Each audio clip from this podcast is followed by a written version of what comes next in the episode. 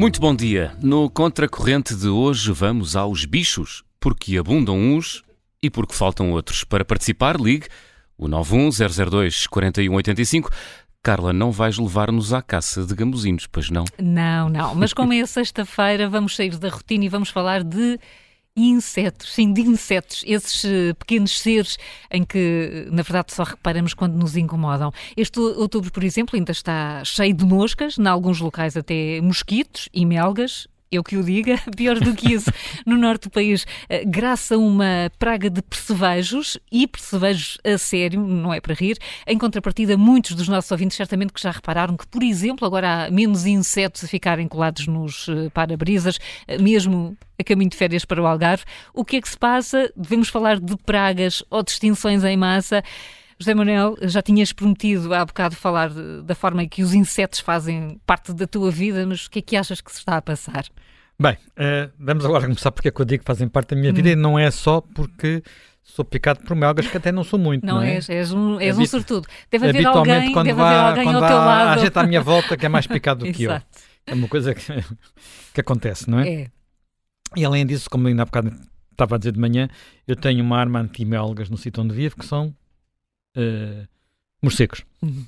Os morcegos comem todos os dias o seu peso em insetos. Tanto? Exatamente. O equivalente e os morcegos podem ser grandes. É, os meus não são muito grandes. Não os meus não são. Quer, estou a falar daqueles que, tenho por ali. Sim. Quer dizer, por acaso, nesta semana um, vi-os. Uh, porque eles, enfim, vê só por, uh, lusco-fusco. No lusco-fusco. Eles depois andam de noite. Bem, deixemos os morcegos, vamos aos insetos.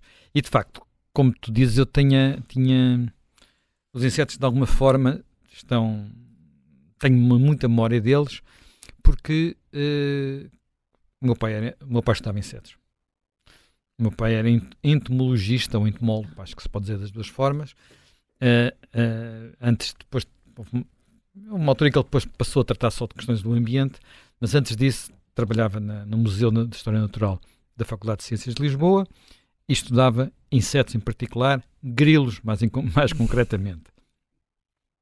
Uh, e, portanto, eu passei muito tempo da minha infância no meio daquilo que eram enormes gavetas com os insetos espetados em alfinetes, uhum. com uma, um, um nomezinho a dizer o que é que eles eram, porque é assim que se guardam os insetos e as coleções são.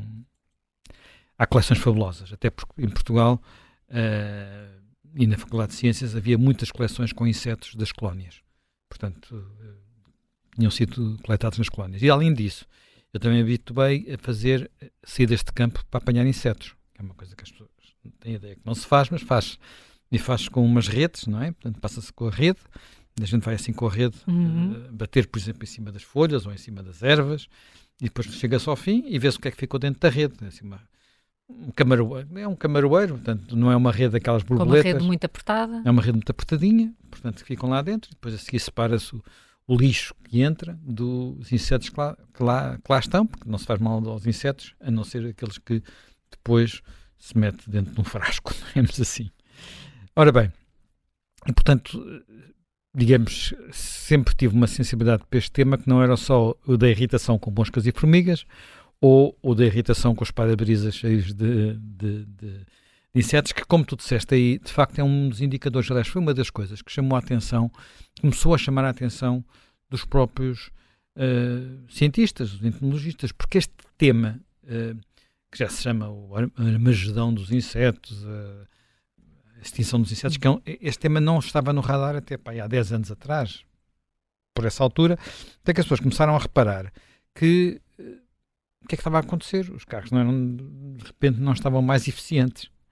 E, deste, e, e o tema é tão presente que uh, nós falamos, os cientistas dizem como o fenómeno do, uh, do vidro dos automóveis. Portanto, para, para uh, falar um pouco do, do, do, que se está a passar. Mas antes de irmos lá, deixem-me só, porque, enfim, estamos a falar de, de bichos, eu, como disse, tenho, tenho, tenho alguma rela relação com os insetos mas provavelmente muitas pessoas não sabem bem como é que nós, o que é que são os insetos.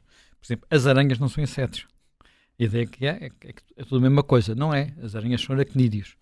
Uh, os insetos são. O que é que os distingue? são invertebrados, não é? Portanto, quer dizer que não têm um esqueleto interno como nós temos, pelo contrário, têm um esqueleto externo, um exoesqueleto, como se diz, uhum. que em concreto é formado, uh, portanto, a sua, a sua arquitetura básica é quitina.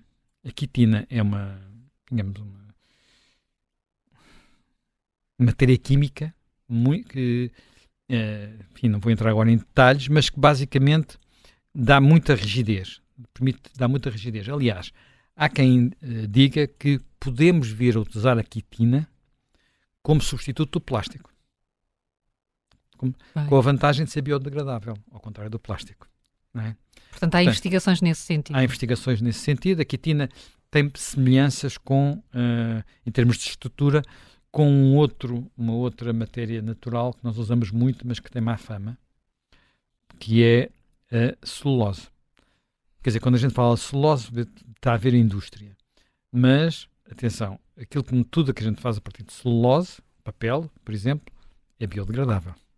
Portanto, nada disto, tudo na vida tem, tem impactos. Uhum. Mas, apesar de tudo, é melhor ter algo que é feito de uma fibra biodegradável do que feito de fibras que não são biodegradáveis, como os plásticos. Portanto, bem, dito isto, eh, só para, ter, para as pessoas terem uma ideia, quando nós falamos de, de insetos, não falamos apenas daquilo que, que, é mais agradável, os piolhos, os ácaros, as moscas, as, os mosquitos, também falamos de libelas, libelinhas, também falamos de borboletas, também falamos de, de, de, de olha, também falamos de cigarras, uhum. que aliás fazem parte do mesmo grupo dos percevejos, depois há subgrupos, não é? O grupo dos percevejos, falamos de besouros, falamos de uma coisa que gostamos e outra que não gostamos, que é vespas e abelhas. Nós gostamos de abelhas, não gostamos de vespas. Aliás, as vespas e abelhas. Uh, há um problema, aliás, falaremos disso mais adiante, precisamente com este problema das, das, uh, das vespas. E depois há outra coisa que é muito, muito, muito importante, que é uh, os, os insetos desempenham um papel no, no enfim, no ecossistema, no ambiente global, enfim, na, na, na, na biosfera, é? que é tudo que é vivo, que é muito, muito relevante. Quer dizer, se os insetos. Há um famoso cientista que, enfim, uma grande figura chamada Edward Wilson, Edward O. Wilson, que é o pai de, uma, de um ramo da ciência chamado Sociobiologia, uh, e também, ele tem livros fabulosos, e ele diz que se por acaso os insetos desaparecessem, nós tínhamos, nós, humanidade, tínhamos como esperança de vida para uns três ou quatro meses. Porque eles, se todos os insetos, se todos os insetos se deixássemos de contar com insetos, nós não éramos capazes de viver sem eles. Por isso mesmo, também desapareceríamos. Os insetos são um, de, um dos um dos grupos de, de, do mundo vivo com mais sucesso. E isso nota-se na sua enorme variedade enorme. Não há nenhum outro grupo com tanta, tantas espécies diferentes. Há subgrupos, moscas, por exemplo, uh, que, é um, que têm mais um número de espécies maiores do que todos os mamíferos e aves juntos. Portanto, uh, e para se ter uma ideia, não há sequer a certeza de quantas espécies de insetos poderá haver, porque basta começar a escavar, entre aspas, e explorar um pouco mais e descobrem-se novas espécies de insetos. Portanto, o meu pai descobriu, identificou algumas, mas quer dizer, hoje há, há uma cientista, por exemplo, eh, portuguesa, que estuda muito o ambiente das grutas e que já classificou 70. Ela chama-se Reboleira. Qualquer coisa Reboleira. Fixei Reboleira, agora uh, não estou a lembrar do resto do nome. Uh, e isto é um indicador de, uma, de um enorme sucesso porque não sabe se serão, um, atualmente estão descritos mais de um milhão de espécies diferentes, mas não sabe se são 7 milhões, 10 milhões, há quem fala até que podem ser 30 milhões de espécies diferentes. Apenas num, enfim, num metro quadrado de solo, que tem, a maior parte do nosso, nós temos noção disto, maior, nós dependemos de uma camada finíssima de, de, de, do planeta, que são para aí dois palmos de terra, que é aquilo onde cresce tudo. Uhum. não é? Portanto, para baixo disso deixa de ser, para nós deixa de ter muito interesse, não é? Mas naqueles dois palmos cresce tudo. E aquilo é um mundo vivo enorme. O Sol é um mundo vivo enorme. Num metro quadrado de Sol pode haver 200 espécies diferentes de, de ácaros. Os ácaros são muito pequeninos, muito minúsculos, e, e todos a desempenhar um papel diferente, porque têm um papel que é que tem um papel fundamental na degradação de, de, de, de, outros organismos, não é? Portanto, para formar nova biomassa. Tem um papel, por exemplo, quando desaparecem os insetos, uh, um pomar ou uma, um campo agrícola perde uh, viço, porque deixa de haver polinização. Eu tive uma vez experiência disso, porque uh, tinha, enfim, uma, tenho algumas árvores de fruta no meu pomar e houve uma altura que foi possível lá pôr uns cortiços de abelhas, porque houve um, digamos, um produtor de abelhas estava com problemas no sítio dele e perguntou se podia lá pôr uns cortiços de abelhas. E como não tenho medo de ter ali abelhas perto, sim senhora. E imediatamente, no verão seguinte, as árvores, e no, a seguir, no período seguinte, as macieiras, as laranjeiras, tinham muito mais frutas. Porque aquilo tinha ajudado a, a polinizar aquilo. Estamos a falar das abelhas que são muito importantes nessa, nessa função. Uma coisa, é, há, há, documentários fascinantes, um dos meus filhos tem um, é que me chamou a atenção para isso, e ele adora ver isso, que é uh, nos Estados Unidos, que também se debatem com a questão da, da, da polinização e da falta de insetos, existe uma atividade económica que é produzir abelhas. E, e levam-se abelhas de um lado para o outro. Há pouco tempo, até foi notícia, há mais ou menos há um mês, que houve um, ca um caminhão que se virou um caminhão que transportava as abelhas. Então havia 5 milhões de abelhas e o, e o apicultor, dono das abelhas, ia para as pessoas não entrarem em pânico, porque, claro, ele queria recuperar as suas abelhas, não é? E, e, portanto, elas eles... voltam? Elas voltam Sim, ao... e eles transportam-nas de um lado para o outro para que elas possam trabalhar. Portanto, têm as abelhas num sítio, pois imaginemos, vocês têm Uh, não, uh, o Zé Manuel tem ali aquelas macieiras. Convém dizer que quem trata das macieiras não é bem o Zé Manuel, mas pronto. Será uma outra pessoa do agregado familiar. Faça-se justiça. Mas uh, passando. Mas quem trata depois de comer as maçãs. e, e, desse trabalho nunca ninguém se lembra. Exato. E, e depois tem-se grandes pomares e contratam-se aquelas abelhas. Como há falta de abelhas, contrata-se com um apicultor e, eles, e as abelhas são transportadas nos ditos caminhões e atravessam os Estados Unidos. Para, por tanta falta elas fazem que já existe esta atividade económica. Que acho fascinante. Por exemplo, nós não gostamos de moscas, mas as moscas, devemos de ver as moscas em cima de material orgânico em decomposição. E elas estão lá, não é apenas porque são chatas, chatas. estão lá porque aquilo faz falta para que aquele material orgânico se decomponha uh, e se reciclagem, é uma reciclagem, reciclagem, reciclagem, reciclagem, é uma reciclagem natural, sem uhum. precisarmos de, de, outros, de, outros, de outras coisas. Depois, esta processação, eh, trata-se de processar para a criação de nova proteína animal. E nós sabemos que a proteína animal nos faz falta, não é? Portanto, uh, os insetos atuais, portanto, que são os tais, os tais 5 milhões de espécies, mais sei lá, uh, são de facto fundamentais para o, para o, para o funcionamento do, do, ecossistema.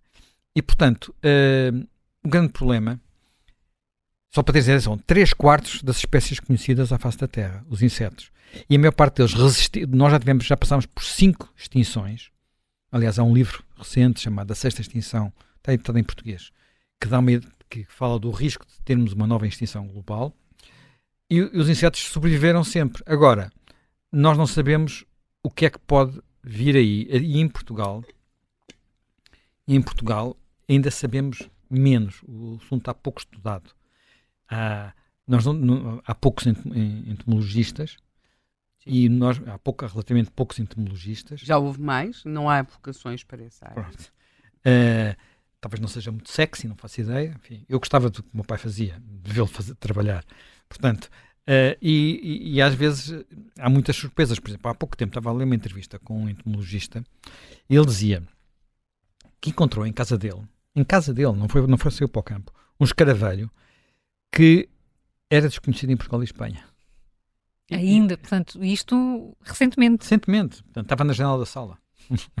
estava na janela da sala. Portanto, uh, o, o, o, e portanto, faltam-nos muitos, muitos dados. Portanto, uh, pensa-se que em Portugal haverá 13 mil espécies de insetos. 13 mil, apesar de tudo, é bastante. Uh, mas não temos uma ideia de, de abundância. Sendo que este problema da abundância é, é, enfim, não é só nosso. Não é só nosso. portanto, uh, também tem a ver com aquilo que a Helena estava a dizer. O que é que é mais, não sei se lhe posso chamar sexy ou apelativo. Há uma, uma, uma frase que encontrei que eu acho muita graça, que é, nós temos 20 mil cientistas a estudar uma, uma espécie de macaco. E depois temos um cientista a estudar 20 mil, peças, 20 mil espécies de insetos. E é um bocadinho esta proporção. E por isso é que nós nem sabemos bem o que é que está a acontecer aos insetos. Uh, há pouquíssimos estudos, e repara, isto tem uma dificuldade. Se eu não fiz estudos há 20 anos ou há 30 anos sobre uh, a abundância de insetos, aquilo que tenho são percepções. Claro, não há comparações. Não há comparação. Portanto, eu posso ter, eu posso ter comparações, por exemplo, na área de distribuição. Tinha um inseto que estava distribuído, quer dizer, porque aí posso detectar onde é, onde é, que, o, onde é que o apanho e tenho registros de há 20, 30 anos onde é que ele estava presente e agora deixou de estar presente. Mas saber aquilo que, que, que é mais crítico, que é a abundância, uh, saber se quantos insetos é que existem, não é apenas a variedade, é mais complicado. E há muito poucos estudos sobre isso. O, o, o primeiro estudo, um dos primeiros estudos que apareceu, apareceu na Alemanha. E na altura as pessoas até ficaram um bocado surpreendidas, mas depois foi muito falado. E esse estudo que apareceu na Alemanha uh, indicava que em apenas 27 anos, em apenas 27 anos, o, o a massa, digamos, a, a biomassa de, uh, de, insetos, aquilo, tinha diminuído 75% nas, nos parques naturais. Quer dizer, uh, e em algumas zonas podia chegar, uh, se considerarmos o pico de verão, que é quando há mais, quer dizer, quando nós também apanhamos mais nos nossos vidros de automóveis, poderia ter diminuído uh, 82%. Entretanto, apareceram mais estudos. Nos Estados Unidos fala-se que, por exemplo, algumas espécies, por exemplo, uma espécie que é muito, muito, essa é mais estudada porque é muito bonita, que são as, as borboletas monarca. Uhum. Muito, muitos estudos sobre. É uma borboleta grande, Sim. muito vistosa. Uh, a ideia é que nos últimos 20 anos a sua população diminuiu 90%. 90%.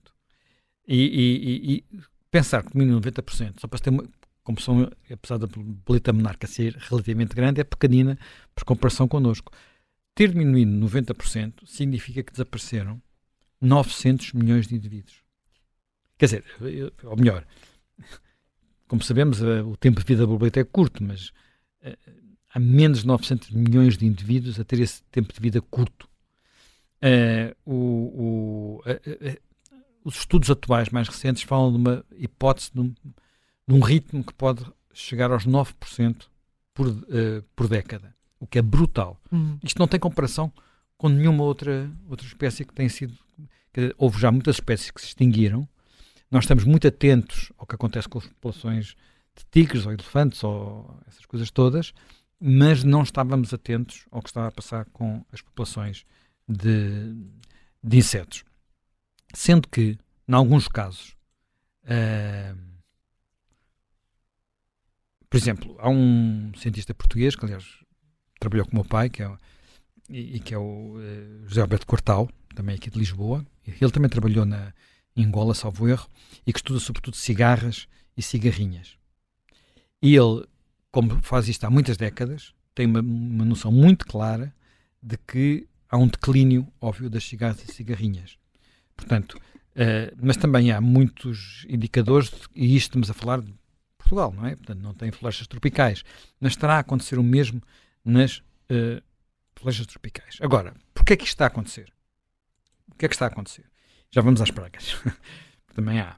Está a acontecer porque uh, haverá algumas práticas agrícolas que são demasiado ofensivas.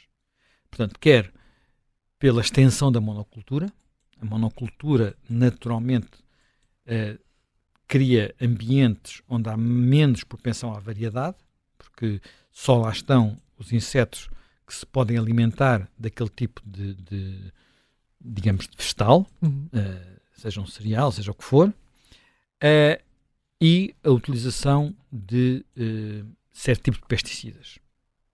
Sobre isso há muita discussão, porque é sempre é muita discussão. Por exemplo, primeiro, talvez o primeiro debate ambiental de que eu me lembro, e lembro-me, mais uma vez, por meu pai falar dele, e aliás um livro famoso de uma senhora Carlson sobre este tema, portanto, que é uma das, uma das papas de, de, de, do ambientalismo norte-americano, que é o problema do DDT. Portanto, o DDT, toda a gente já aprendeu o DDT, porque de repente o DDT foi muito importante para nós termos que dar de comer às pessoas, mas de repente o DDT acumulava-se na cadeia trófica, portanto, ficava no inseto, depois passava do inseto para, para o pássaro, do pássaro para o predador do pássaro, e de repente, por exemplo, a população de, águia dos Estados, de águias dos Estados Unidos estava a desaparecer e começámos a apanhar DDT nos pinguins do Alasca. Como é que lá chegava? Porque ali ninguém estava a deitar DDT uhum. para cima dos gelos da Groenlândia ou por aí adiante, não é? E o que acontecia era precisamente não, não desaparecia. Só que nós, quando o DDT foi banido, foi dos primeiros sucessos, uh, digamos, dos movimentos ambientais, foi banir o DDT, há um reverso da medalha. Quando isso aconteceu, em África, explodiu a malária. Porque o DDT era usado para controlar os mosquitos. Portanto, e agora que uh, o DDT voltou a ser usado em algumas circunstâncias, mas entretanto apareceram outras, outras espécies e surgiram espécies de mosquitos resistentes também aos pesticidas e há de novo surtos de malária, mesmo em cidades na, em, em África. E se considerarmos as vítimas de uma espécie animal, seja ela qual for, provavelmente as vítimas do mosquito da malária são de longe as mais numerosas. Dizer, é, é, a espécie que mata mais. Não são as serpentes, não são os leões, não são, são é um mosquitinho. É um mosquitinho. Portanto, e isto naturalmente há aqui sempre o balanço entre os dois pontos. Como é que nós fazemos o balanceamento disto? Uh, há outros, outros uh, digamos, pesticidas modernos que são mais evoluídos e mais, mais amigos do ambiente, digamos assim, uh, mas que alguns depois vai-se descobrindo têm problemas. Há um que eu não consigo agora lembrar do nome, mas pronto, que já foi banido na Europa, mas ainda é usado nos Estados Unidos, portanto é um dos temas de discussão quando falamos deste, deste problema. Mas não é só isto que, está a acontecer, quer dizer, nós temos também outra coisa que é a expansão das cidades, cria outro tipo de ambientes uh, onde há problemas que não têm só a ver com, por exemplo, com a poluição que nós estamos habituados, gases dos automóveis ou, ou fumos das casas, não, ou fumos industriais, tem a ver com poluição luminosa porque, ou poluição até sonora, porque alguns destas espécies dependem, por exemplo, os pirilampos, para acasalarem dependem da luz. Se não houver escuridão, não conseguem chamar a fêmea, não é? O macho não consegue chamar a fêmea. As cigarras também dependem de haver algum silêncio hum. para que o, o, seu canto seja, uh, seja Consiga ouvido. encantar. Conseguir encantar, não é? Portanto, tudo isso causa muitas perturbações uh, de ambiente. Mas, portanto, quer dizer, nós temos, de facto, inseticidas, temos perda de habitat nativo, temos as monoculturas, temos a poluição e temos também algo que seguramente tem impacto, que é tudo o que são todas as mudanças de, no clima, que, que se vão notando, porque há, há, zonas onde a primavera já começa mais cedo e o outono mais tarde. Este ano temos um outono muito tardio aqui em Portugal. Uh, parece que começa, entre hoje e amanhã começa a chover, não é? Uh, e tudo isto tem, tem impacto nestes, nestes ciclos de vida. Agora, ao mesmo tempo que isto acontece, de vez em quando há pragas, e nós sabemos que as pragas de insetos são históricas. Não é? As pragas de gafanhoto são bíblicas. são bíblicas, não é? As pragas de gafanhoto são bíblicas. E de vez em quando, houve, há poucos anos, houve uma aqui no, na, no Norte de África, não é? Sim. Portanto, é muito assustador e às vezes chegam aqui ao Alentejo. Chegam, chegam ao Alentejo. Chegam ao Alentejo. Portanto, nós neste momento temos algumas pragas e alguma, enfim, um fenómeno recente, estas semanas, que é uma praga de percevejos eh, Guimarães, parece Guimarães, também um bocadinho Braga. Braga, por aquela zona. Enfim, não sei qual é a dimensão, mas nós temos uma outra praga que é muito preocupante, que é a Vespa Asiática. A Vespa Asiática uh, está a dar cabo das abelhas, uhum. está a dar cabo das outras vespas, e, é, e tem um impacto brutal. Enfim, mais uma vez volto ao sítio onde moro, mas um, um dos meus vizinhos, espero que nunca me aconteça o mesmo, um dos meus vizinhos tinha dois cães, um deles morreu porque comeu, deve ter Sim. tentado comer uma vespa asiática e aquilo não é uma é, como toda a gente sabe, de vez em quando vemos os cães a tentar comer moscas, não é? Ou mesmo vespas. Vespas. Uh, uh, e, portanto, aquilo matou-o, não é? Portanto, há, há, há, que ter... Isto tem um impacto brutal. A nossa, a nossa produção de mel está numa crise uh, enorme e por todo lado, é, e não, há, não se percebe que ela começou no norte do país, tem vindo por aí abaixo. Eu já encontrei na Serra de Sintra uma árvore tomada pelas vespas asiáticas. Tinha agora armadilhas, elas estão por lá, quer dizer, eu tenho, tinha, tinha casa cheia de armadilhas biológicas, são muito caras, mas pronto, tem que ser, não é? Para, para, para as capturar. Uh, o que é que são armadilhas biológicas? Porque isto também é um bocadinho o que pode ser o futuro, só que temos que às vezes balancear. São armadilhas que, em vez de usarem um pesticida normal, usam hormonas que atraem as vespas e depois elas ficam prisioneiras hum. dentro da armadilha. Esta, estas, estas, esta investigação científica uh, pode e já está a permitir que nós tenhamos uma agricultura mais amiga de, de, de, dos insetos e possamos ir inclusive por outros caminhos. E agora vou dizer para, para acabar, porque já estou a demorar um bocadinho, uma coisa que pode arrepiar muitas pessoas. Mas devo dizer que eu próprio, no 5 de outubro, um almoço que tive no 5 de outubro, comi, que é comer uh, insetos, ou larvas de insetos. E não é mau. Oh, farinha de inseto, não é mau? Não é mau. Sabe aqui? Uh, é Sabe assim uma coisa crocante. Não é, uma... é assim uma coisa crocante. é uma, coisa crocante. uma variante do camarão. não, é uma, não é bem uma variante do camarão, atenção. Porque no camarão não come a casca. pois, mas faz conta que estás a trincar a casca. Pronto. Uh, e, e, e, mas atenção, há muitas. Em África e na Ásia comem-se comem insetos secularmente, portanto não, há, não se inventa, não é? E isto é possível ter produção de proteína animal a partir de insetos de forma mais amiga do ambiente do que, por exemplo, a produção de carne de vaca. E se fizermos isso, podemos ajudar também a aumentar novamente a biomassa de insetos e a própria diversidade desta, desta, deste mundo que não acaba, não é? Deste império dos insetos, como lhe chamam os especialistas. Podemos caminhar Todos para uma produção intensiva de insetos. Há aquela célebre cena, não é, do filme do, do, acho que é do Spielberg, é? no campo de concentração no Japão, onde estão, campo para prisioneiros no Japão, onde quando veio o feijão e o primeiro recado que dá um, um, uma pessoa com mais formação científica que lá está é como o gorgulho.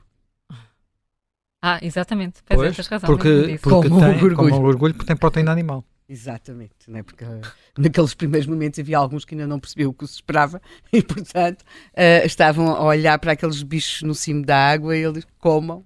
Uhum. Mas olha, deixa-me dizer que já é um negócio. Em Portugal já se produz farinha de, de inseto e já há uma cadeia de supermercados a vender, a vender mas é uh, caro. snacks de, mas é caro. de farinha de, de, não, de mas isso são snacks, mas eu estou a falar mesmo de uma coisa que são os saquinhos que trazem uma... O bichinho. o bichinho. Sim, não é o bichinho, é a casca do bichinho, é a casca sim, do bichinho. Sim, mas é, isso que o João alguns está a falar, não é? mais picantes, mais saborosos, outros menos picantes e tal. Pronto, Pronto muito bem. Albano Soares é, é, investigador do TAGIS, uh, do Centro de Conservação das Borboletas, é também colaborador externo do Centro de Ecologia, Evolução e Alterações Ambientais da Faculdade de Ciências da Universidade de Lisboa. Está connosco, Albano Soares, bom dia. Obrigada, por, obrigada por, por, por, se juntar aqui a esta, esta discussão. Ana, eu é que agradeço. uma boa oportunidade para esclarecer coisas. Ótimo, então esclareça-nos o que é que está a acontecer. Estão a, estão a desaparecer alguns insetos e estamos a enfrentar, a enfrentar uh, pragas de outros. O que é que se está a passar? Uh, de uma maneira geral, é isso que está a acontecer. Uh, há insetos que estão a adaptar-se às nossas latitudes insetos mais generalistas e com, com mais capacidade de adaptação, e outros que, são, que evoluíram cá durante centenas de milhares ou mesmo milhões de anos, estão a desaparecer porque estão a deixar de encontrar condições para continuar cá. Hum, e, e... De uma maneira muito geral, é isso que está a acontecer. Isto tem tudo a ver com. Uh, ou seja, aquele, nosso, este, este, avanço civilizacional ótimo que nos faz estar aqui a falar com meios de comunicação, que faz com que o planeta seja muito mais pequeno é? hum. do que era aqui há 40, 50 anos atrás. Tem coisas muito boas e depois tem coisas também menos boas, que são realmente esse tipo de situações. Eh, somos nós que tivemos alguns desequilíbrios, que cada vez conseguimos uh, trazer uh, há cada vez mais comércio, as coisas circulam com muito mais rapidez de um lado para o outro, e por outro lado, o clima está a ficar diferente. Espécies que provavelmente aqui há 50 anos demorariam muito tempo a cá chegar e quando chegavam cá não encontravam condições climáticas para se estabelecer, agora encontram. O, em sentido contrário, há espécies que estão cá, estão agarrados a, nossa, nossa influência climática, que estão agarrados, a, são intimamente ligados a algumas plantas que nós não cultivamos e, e, e são mais frágeis e esses estão a desaparecer. Vão deixar de ter habitat e vão desaparecer de uma maneira muito, muito, muito de uma, sumária. De uma maneira muito, muito sumária, uh, isto tem a ver, portanto, com uh, não só com a presença do homem, mas com o impacto uh, do homem no planeta. Sim, é só isso que está a acontecer. É sobretudo Sim, por causa do homem uh, uh, que, estes, que estes fenómenos uh, estão a acontecer. O que é que. Um, ou, ou, seja, do ponto de vista da biodiversidade, o planeta está a ficar muito igual, é isso? Posso tirar essa conclusão? O planeta, o planeta está a ficar genérico. Sim. ou seja, há uma tendência para, para o planeta ficar genérico, não é? As espécies mais, as espécies mais uh, com mais capacidade de, de, de, de, adaptação, e sempre foi assim, não é? E que estão a conseguir agora uh, estabelecer, as outras não. As outras estão a regredir, porque há falta de habitat propício, e, e estão a regredir. Hum. Mas é isso que está a acontecer. É sim. isso que está a acontecer. Em Portugal, concre eh, concretamente, o que é que, que espécies é que, é que tenderemos a deixar de ter? Há, há a questão das abelhas. Acho que é, uma, eh, é, é, é, um inseto que falamos muito. Estamos mesmo a ter menos abelhas. Uh, eu, por acaso, estudo abelhas. Estuda, estuda abelhas. E ainda sim, as consegue encontrar. Não, não, consigo. Atenção, temos que separar aí as águas, as abelhas são 750 espécies em Portugal. Nós geralmente só falamos de uma, que é a abelha do mel, mas existem todas as outras. E essas, que nós chamamos as abelhas nativas, bem que a abelha do mel também é nativa de cá, mas a abelha do mel é tipo, é cultivada por nós, não é? As outras não. Essas abelhas nós só sabemos que temos 750 espécies, cerca disso há pouquíssimos anos, há 5 ou 6 anos. Ou seja, o nosso conhecimento aqui em Portugal ainda é muito escasso começou-se a desenvolver em relação às abelhas e muitos outros insetos. Nós não sabemos é, qual é o estado das nossas abelhas selvagens. Uh, nós estamos todos os meses, eu e um colega meu, uh, que trabalha também em taxonomia com abelhas, que é o Gaspar de Coimbra, da Universidade de Coimbra, todos os meses, ou três em três meses, estamos a encontrar espécies novas para Portugal. E algumas até novas para a ciência. Portugal é um país que, em comparação com o seu pequeno tamanho, é um dos países mais, tem mais uh, diversidade de espécies de abelhas. É incrível. E porquê?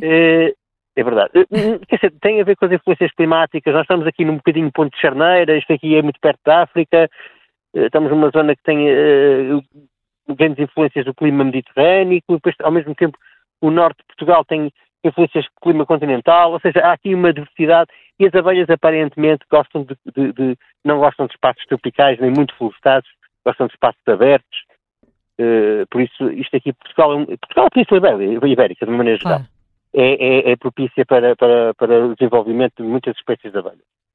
E só nós agora estamos a descobrir que provavelmente vamos chegar, provavelmente não, vamos chegar a, a, à conclusão que se calhar quando há algumas espécies, provavelmente não vamos encontrar muito mais vezes.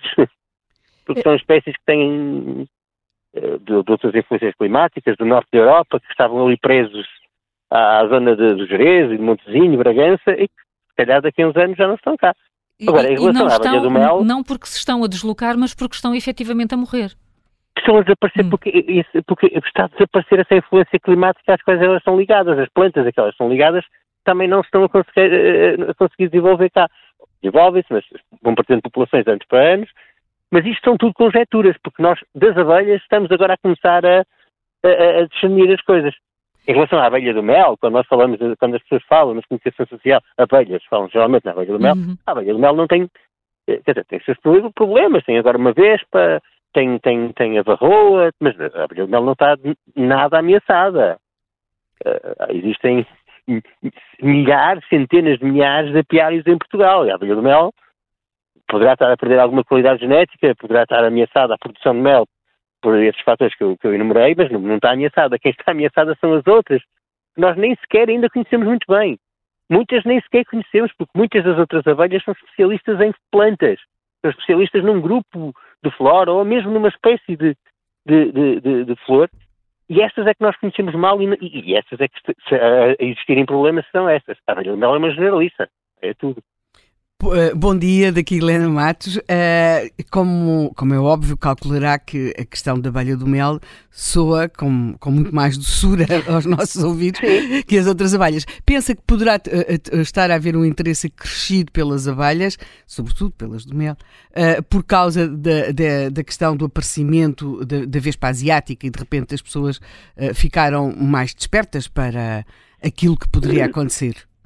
Também, porque uh, lá está, está, está, isto está a mexer diretamente no bolso do, do pequeno uh, proprietário, do, do, pequeno produtor de mel e, e, isso mexe muito, mas também há mais uma há mais consciencialização em relação à polinização. Hum, é um exato, exato. Todas as abelhas, não só a do mel, e que muitos outros insetos nos fornecem, são um serviço incalculável, não é? Então, a gente uhum. conhece a história, a história na, na, em alguns países asiáticos onde houve uh, problemas com insetos polinizadores e, e, os custos que têm a dar a polinizar culturas, por exemplo. Uhum, uhum. Uh, mas claro que não estamos a falar só nas nossas culturas, não é? Estamos a falar em todos os ecossistemas, em toda a nossa flora nativa que conta com os insetos, e nomeadamente com as abelhas, em grande parte, para fazer polinização. E... e acho que há mais consciência em relação a isso também a Vespa Velutina é realmente. Nós vivemos um bocado de sensacionalismo sim, sim, claro. e a Vespa Velutina chama muito a atenção. Vem já aí outra, já está aí sim. a 100 km da fronteira do Algarve da Vespa Orientalis, que é outra Vespa Asiática também, é outra Vespa invasiva, com características ligeiramente diferentes da Velutina, mas que também preda abelhas e que também vai ser uhum. outro problema. E já está a ser em Espanha. Mas, uh, e pronto, é mais, mais uma vez esse sinal daquilo que falamos ao início, não é? Do planeta a ficar mais pequeno, circula-se mais facilmente. Sim, exatamente, é a mesma questão. Ex exatamente. Mas, sim. Uh, há só mais uma questão que gostaria de lhe colocar e que é. Uh, Fala-se muito, muito do ambiente, muito do planeta, mas depois, em simultâneo, às vezes é difícil encontrar uh, pessoas, e estou a pensar mais sobretudo em jovens, interessados em estudar uh, aquilo que dizem querer salvar, nomeadamente uh, a vida dos. Até será mais fácil motivar para a questão dos mamíferos, tudo o que seja bicho de pelo, há uma motivação Sim. maior, não é? Quando chega Sim. aos insetos, eu sei que talvez se chegue lá mais pela abelha do mel do que pelos outros. portanto, é, é quase preciso estabelecer ali uma relação humana com o inseto, não é? Ou não? E estabelece, sem dúvida, não é? Sempre. Sim, mas os insetos, os insetos têm alguns grupos que são muito chamativos, como as borboletas diurnas, claro. são o grupo de insetos mais bem estudados desde o século XVIII, não é? Eh, existiram uh, colecionadores de borboletas, Sim. principalmente no norte e centro da Europa, desde o século XVII e XVIII, em Portugal também, desde o princípio do século. Uhum. Uh, as libelas, que também fascinam muita gente, mas são grupos muito pequenos. O resto dos insetos, o resto da entomologia, é mais difícil ser atrativo.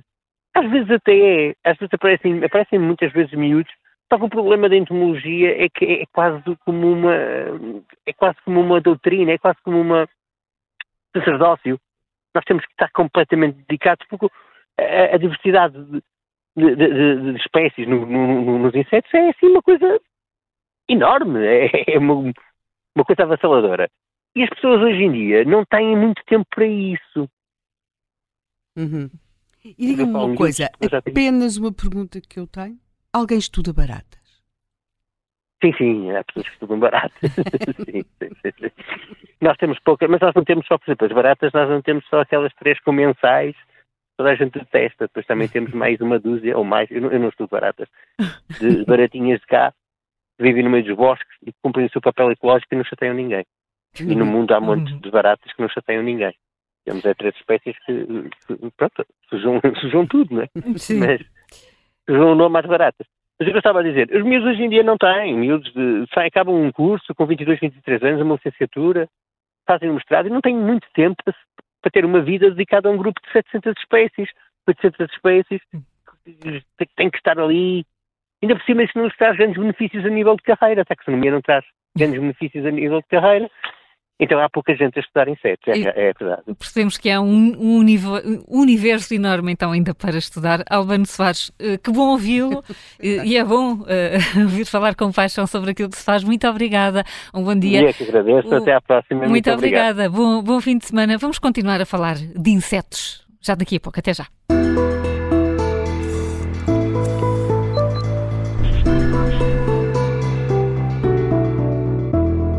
Segunda parte do Contracorrente. Vai para aqui um fungagá. Estamos a analisar o que se passa com os insetos, porque abundam uns, porque faltam outros. Participe através do 91002 4185. Helena Matos, o que é que pode estar a acontecer com os insetos?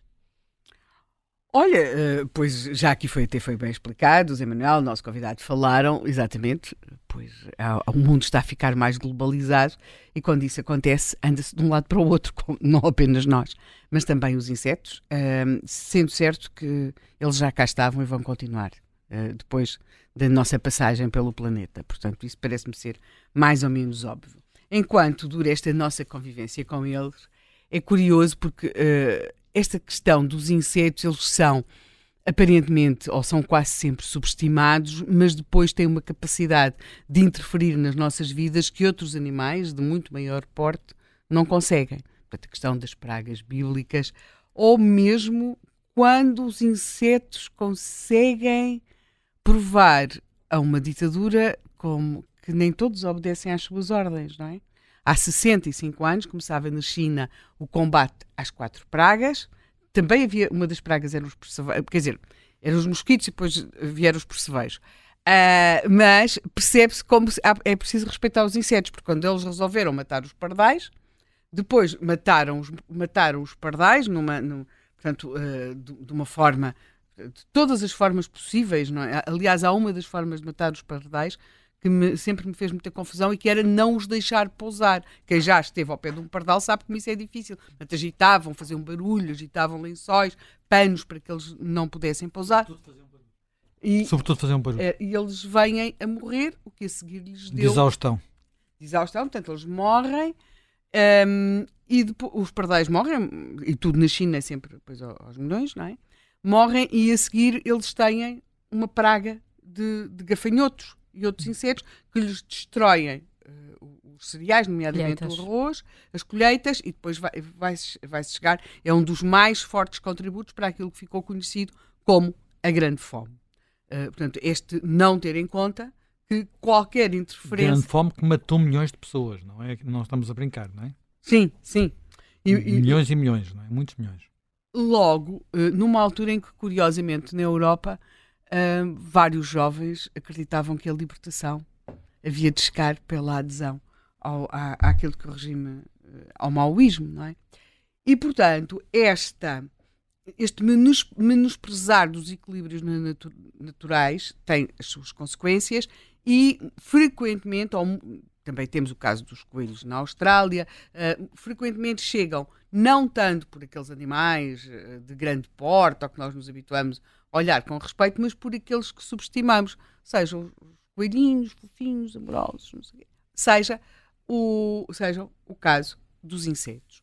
Nós, curiosamente, esta questão, de, neste momento, temos Uh, muito mediaticamente falando, os percevejos, uhum. até porque os percevejos uh, uh, começaram, começou-se a falar de uma praga de percevejos em Paris, e como tudo o que acontece neste momento em França, a questão foi logo, ao fim de algum tempo, foi politizada e porquê? Porque uh, algumas pessoas associaram a praga de percevejos ao facto de Paris ter uma multidão de pessoas uh, que estão a dormir nas ruas ou de pessoas que não têm o alojamento mais adequado. Algumas dessas pessoas, há uma parte significativa dessas pessoas, uh, são aquilo que nós neste momento designamos como migrantes, pessoas que estão a querer seguir para a Inglaterra ou para a Alemanha, portanto vão ficando no território francês. Isto depois deu logo origem a várias uh, polémicas políticas. Também a visão daquilo que a Hidalgo, que é a Presidente da Câmara de Paris, pensa que, uh, que se deve interferir no controle de pragas. Eu penso que ela não. Uh, ou seja, ela teve declarações e, e algumas pessoas da sua entourage, não tanto sobre esta praga percevejos, mas mais sobre uma coisa que existe em Paris eh, sempre, que são as ratazanas. E, e, portanto, é, é, preciso que se entenda que em França, em Paris, surgiram grupos de defesa das ratazanas, alegando que não uh, que, que, a Câmara estava aí a Hidalgo a fazer um, uma espécie de um, de um, genocídio das ratazanas. E, e, depois acaba por haver depois aqui uma associação. Nós temos em, em, em Lisboa ratazanas voadoras, né? toda a gente sabe. Chamam-se pombos. é, chamam-se ah, pombos. Mas também há ratos em Lisboa. Sim. Quem, quem, anda de madrugada nas ruas de Lisboa, sim, não, é, eu vi ratos a passar. Que controlar, não é? E, sim, mas, vai, mas nenhum autarca assume, sobretudo em pré-campanha eleitoral, que, é um que, está a fazer um controle de pombos, por exemplo, de população de pombos. Não, João Miguel, não faças não, Isso era anunciado pela Câmara até. Pois, mas depois Nunca deixavam filmar, porque o método de captura é, sim, sim, sim. É, é, Exatamente. Mete aspiração. Ou, ou destruir dos, dos, ovos, ou aquelas coisas todas. É sempre, neste momento, começa a ter as suas dificuldades em passar. As gaivotas também são um problema. Do, do ponto de vista, sim, nós sabemos, mas uh, há aí muito esse lado de depois de explicar às pessoas como é que é feito o controle das pragas, que em princípio não é pela hipnose, não costuma funcionar. Pronto, Mas pode... nós uh, temos menos uh, sensibilidade quando é insetos, não é? Exatamente, temos é, é muito menos sensibilidade quando se trata de insetos, mas os insetos aí pregam-nos uma, uma partida, não é? Que é, é, que nós não temos sensibilidade e eles também não, e são aos, são aos milhões. Nós, neste momento, temos, estamos a falar muito da, da questão dos percevejos, porque, claro, já estavam em Paris, há este lado de uma coisa. Eu aconselho que as pessoas leiam o início, os capítulos iniciais do Memorial do Convento, do José Saramago, onde se descreve o que são os percevejos numa cama. E as pessoas neste momento estão a confrontar-se. Não era por acaso também que existiam tantas camas de ferro. Uma das razões porque se faziam camas de ferro é porque uh, os percevejos não se metem no ferro, não é? E, e logo uh, era, era mais fácil de controlar. É, é curioso, porque uh, tentando perceber o que é que tem sido este percurso, por exemplo, do caso deste, desta praga de percevejos que está a acontecer agora, já cá em Guimarães, mas com os percevejos diferentes daqueles uh, do, de Paris, é o, o as pessoas. Uh, nada estava.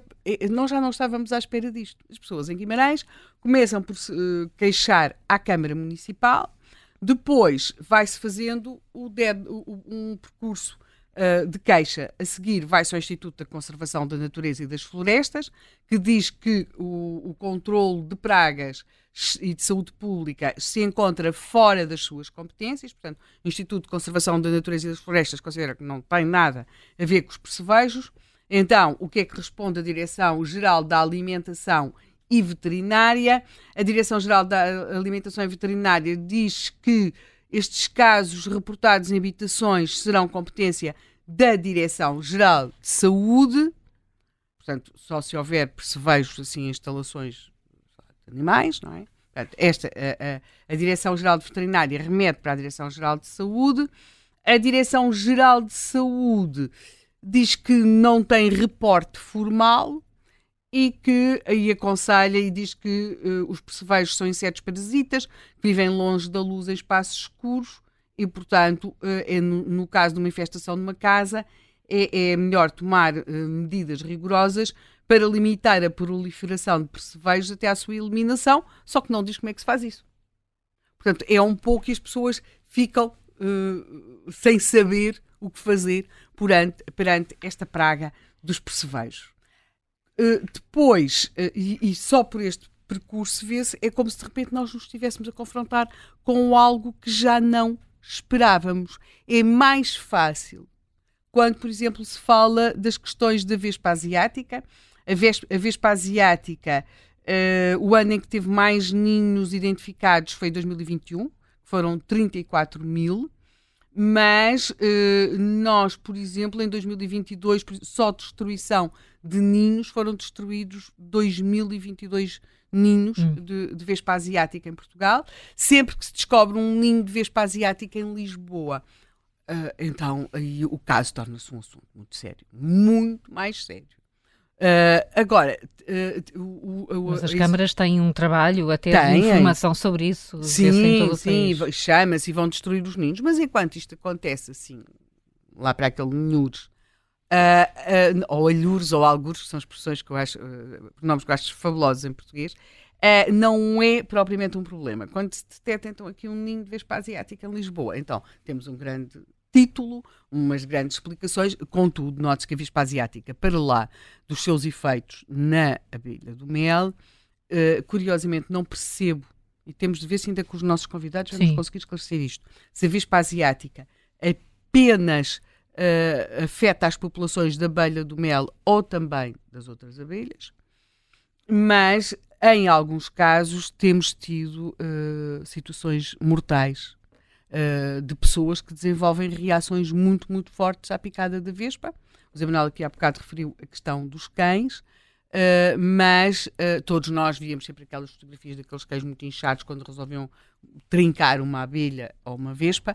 Agora, com a vespa asiática, a reação pode ser muito mais severa, mas também temos tido problemas muito sérios com pessoas, uh, algumas a, precisarem de tratamento hospitalar e outras a fazerem reações tão adversas que o desfecho foi fatal.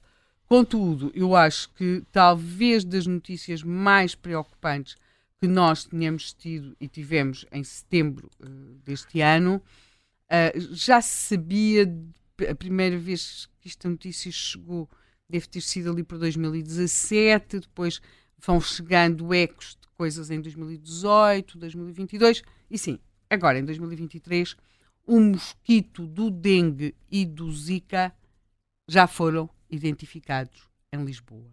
Portanto, eles já tinham sido detectados na região norte, depois no Algarve, depois no Alentejo e agora está a chegar a Lisboa. Ou seja, já foi detectado em Lisboa. Aí sim, uh, sabe-se que o Instituto Nacional de Saúde, Dr. Ricardo Jorge, uh, já está a fazer uma monitorização, avaliação e, e, e a perspectivar a necessidade de intervenção para combater uh, esta situação, porque esta pode representar alguma, algum perigo do ponto de vista de saúde pública. Todos nós nos lembramos de algumas notícias do Brasil aqui há algum tempo por causa do, do Zika. Portanto, uh, as coisas em matéria de insetos, eles vêm nos lembrar que uh, a natureza existe, está cá, está por todo lado e é, há animais que não são uh, uh, que não, não obedecem assim tanto àquilo que nós achamos que devia ser o mundo e a natureza. Não foi só o Mao Tse Tung a ter ali um, um problema com, com os gafanhotos. Uh, logo, acho que é como se na sua pequenez os insetos nos viessem lembrar que nós de facto não controlamos tudo e, e que temos de aprender a viver com eles. Não é apenas porque há sempre aquela ideia do extermínio, não é? Vamos. Uhum. Uh, uh, é, mais mas mesmo assim é, é, é, mais fácil essa matéria nos insetos do que no urso panda. Lá está, mesmo que o urso panda. Mas ninguém quer exterminar o urso pois, panda. Pois não. É? não. Pois não, porque existe, mas existe sempre assim um pouco esta ideia. Para, é muito mais fácil nós motivarmos, uh, nem é preciso uhum. motivação, para se estudar um animal certeza que apareceriam centenas de jovens interessados em estudar o urso panda, já em estudar escaravelhos, a conversa é completamente outra. Ficámos a perceber isso Embora não será de excluir que se as coisas continuarem assim, por este, neste, neste andamento em relação às abelhas, dentro de algum tempo vejamos os presidentes dos Estados Unidos e os presidentes da República Popular da China a intercambiarem entre si colmeias de abelhas, tal como no passado fizeram uh, a China aos Estados Unidos uh, ofertas de ursos panda. No dia em que isso acontecer, é porque as coisas já se percebeu. Já se percebeu. A Carla Rego é, é, nossa, é a nossa convidada. É investigadora do Centro de Ecologia, Evolução e Alterações Ambientais, do Instituto para as Alterações Globais e Sustentabilidade e é também vice-presidente da Sociedade Portuguesa de Entomologia. Carla Rego, bom dia. Uh, obrigada, obrigada por, por, se juntar a esta, a esta conversa. Uh, já, já fomos percebendo aqui ao longo uh, desta, deste, deste contracorrente que estamos a perder biodiversidade, mas quão preocupante é este processo? bom dia, bom muito dia. obrigada pelo convite em participar na emissão. realmente estamos numa plena crise de biodiversidade que afeta não só os vertebrados para os quais temos mais consciência, como as aves, os répteis, os anfíbios, os mamíferos, estão muito mais próximos de nós, uh, mas também uh, com os insetos. E no caso dos insetos, o que é que acontece? É que os papéis importantes que eles desempenham na natureza são, para a maior parte das pessoas, desconhecidos. E uh, nós pensamos nos insetos e pensamos nas coisas que não gostamos, pensamos naquilo que nos chateia, pensamos em mosquitos, pensamos em baratas, pensamos uh, em tudo o que é praga florestal, agrícola, tudo aquilo que nos incomoda. E na realidade existem largos milhões de espécies de, de insetos no mundo. Em Portugal a estimativa é que será que teremos entre pai, à volta de 13 mil, 15 mil espécies de insetos. Todos os anos são descobertas novas espécies no nosso território, inclusive novas espécies para a ciência que não eram conhecidas anteriormente. Nós aqui em Portugal temos a felicidade de viver num hotspot de biodiversidade, em que temos um largo número de espécies endémicas e algumas delas, no caso de insetos, estão ainda por descobrir. Os insetos, para além de todos os papéis chatos que eu já mencionei, que as pessoas associam sempre, nos picam, que danificam os nossos alimentos, que nos metem nojo, na realidade têm, desempenham papéis importantíssimos na natureza e no nosso bem-estar, sem nós nos apercebermos. Por exemplo, uh, cerca de 80% dos alimentos que nós consumimos derivam da ação de insetos polinizadores. No nosso caso, a nível mundial, existem organismos que, que fazem a polinização de plantas, mas em Portugal os mais importantes são os insetos, e aqui estamos a falar de abelhas, e no nosso território existem, são conhecidas momento cerca de 740 espécies de abelhas, apenas uma delas produz mel, a abelha melífera, e temos a falar também, no caso da polinização, estamos a falar de moscas, estamos a falar de escaravelhos, estamos a falar de borboletas e outra planóplia de, provavelmente possível de outras espécies para as quais ainda não temos conhecimento suficiente para as associar como, como polinizadoras. Para além disso, há muitas espécies que estão envolvidas na decomposição um, de madeira morta, por exemplo, que são essenciais à preservação das nossas florestas, à riqueza dos nossos solos, um, a nossa obsessão recente por limpeza de tudo o que é vestígio vegetal, que se pensa sempre em consumíveis para incêndios, tem consequências brutais na riqueza dos nossos solos, porque são nutrientes que não são reciclados e que não são incorporados nos solos e que nós depois nos vemos obrigados a suplementar artificialmente com, com produtos fertilizantes e outros compostos químicos. Uhum. Isto são apenas duas das funções, Sim. existem uma panóplia ainda muito mais das relações interdependentes. Os insetos são uma fonte por excelência de alimento para muitas outras espécies de vertebrados, por exemplo, de aves, de mamíferos, de, de anfíbios. Desempenham um papel super importante nas cadeias alimentares. E, e, portanto, há uma interdependência muito grande e trouxe-nos aqui, uh, imagino, algumas novidades sobre, sobre, uh, sobre as dependências e, e, o papel que os insetos têm. Helena Matos já tem uma pergunta uh, para te colocar, Carla. muito bom dia. Eu tenho reparado que em algumas localidades estão a surgir borboletários, não é? Pensa que poderá ser uma forma de, de, de, atrair as atenções e o gosto pelos insetos, porque é claro que as borboletas são, são fascinantes, não é?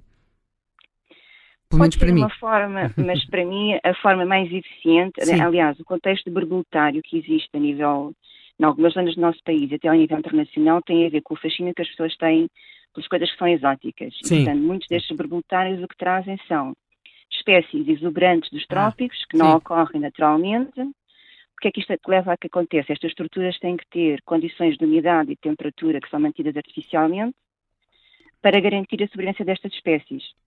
Tem um papel pedagógico, como um jardim zoológico, digamos, quando são ah, com espécies hum. exóticas.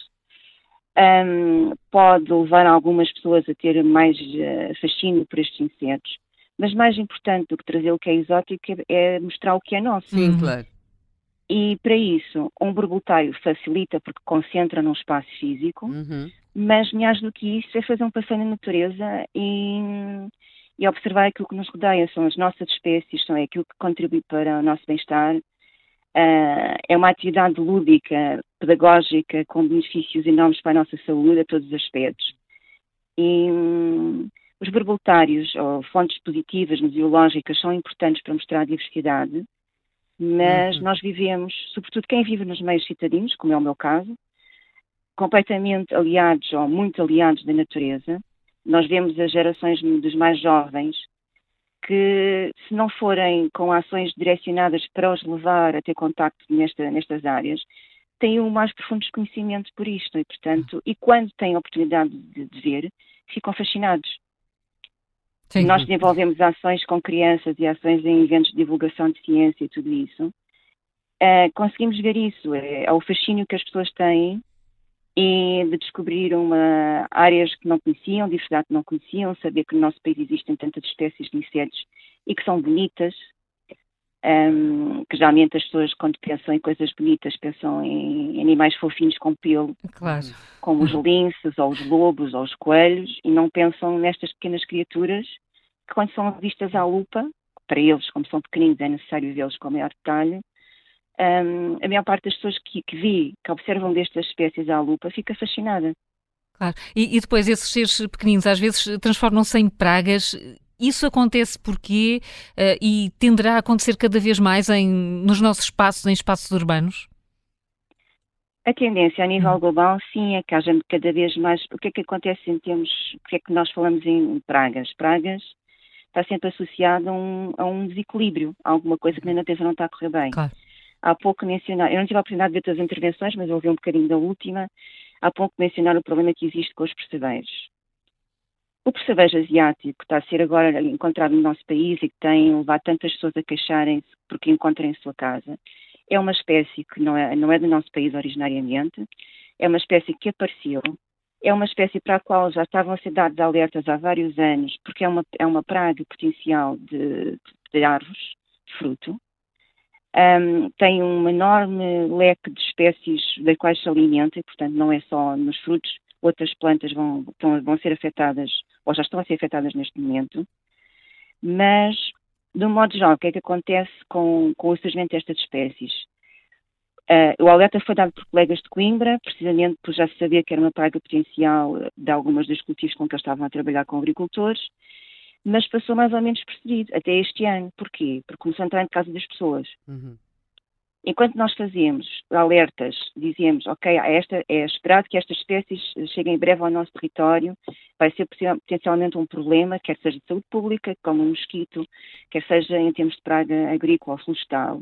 De um modo geral, enquanto o problema não fica evidente para as populações e elas começam a manifestar e a telefonar para câmaras ou para a proteção civil ou para outros organismos, a coisa passa mais ou menos percebida. E depois chega aos mídias de repente como sendo uma coisa bombástica e super alarmante. Não ficou é nada coisa. surpreendida com isso? Não, mas, é uma coisa que não, mas é alarmante. É alarmante, mas hum. é assim. Nós temos aqui, falámos em dois casos de, de problema com percebejos que são completamente diferentes. Este percevejo asiático uh, só se alimenta de plantas, de material vegetal, portanto é um sugador que se alimenta da seiva das plantas. Um, o percevejo que se, que se, fala em França é um percevejo das camas, que se alimenta de sangue, e ao contrário do que se possa supor que está devido a uma, a um, à chegada de migrantes Sim, e tudo isso, já era um problema que já existia anteriormente e já está reportado já há vários anos em vários sítios. E, ao ser um percevejo de cama, o seu alastramento foi muito potenciado, por exemplo, com o aumento do turismo porque as pessoas fazem alojamentos locais, hotéis, tudo o que seja. estes, estes insetos passam completamente despercebidos, a não ser quando começam a picar. E, portanto, a coisa passa mais ou menos despercebida ou é controlada. Houve casos há uns anos de pessoas que mencionaram que tinham alojamentos locais e que, tinha, tiveram que queimar colchões, porque começaram a ter indícios de ter isto aqui em Portugal. Sim, desculpe é interromper, que era uma coisa que se fazia no campo, uh, estou a pensar no século passado, que, uh, exatamente, era uma das formas que, que se usava para combater. Sim. Exato. Porque uma vez instalado, então, nos colchões que eram utilizados no campo à base de palha e isso, exato, exato. era completamente impossível, impossível, fazer um controle químico, o que é que fosse, que se tivesse conhecimento na altura. Portanto, agarrava-se no colchão, queimava-se e fazia-se um novo. Uhum. Hoje em dia, com tanta gente uh, a viajar, a facilidade com que eles têm, de, por exemplo, de viajar nas nossas bagagens ou na nossa roupa, completamente despercebidos, um, é muito fácil que torne uma dimensão fora do controle. E, e quando isto chega aos mídias, uhum. é torna-se muito mais alarmante. E quando as pessoas não, não recebem informação devidamente documentada e esclarecer que há, percebejos, há imensas espécies de percebejos com os maiores variados estilos de vida completamente diferentes. Uns podem representar riscos para a saúde pública, como é os percebes das camas, que, salvo erro, a nível mundial existem apenas duas espécies com este tipo de comportamento. E depois temos uma panóplia de muitos outros que estão associados às plantas e que não têm qualquer efeito para nós ou que podem ser potenciais pragas.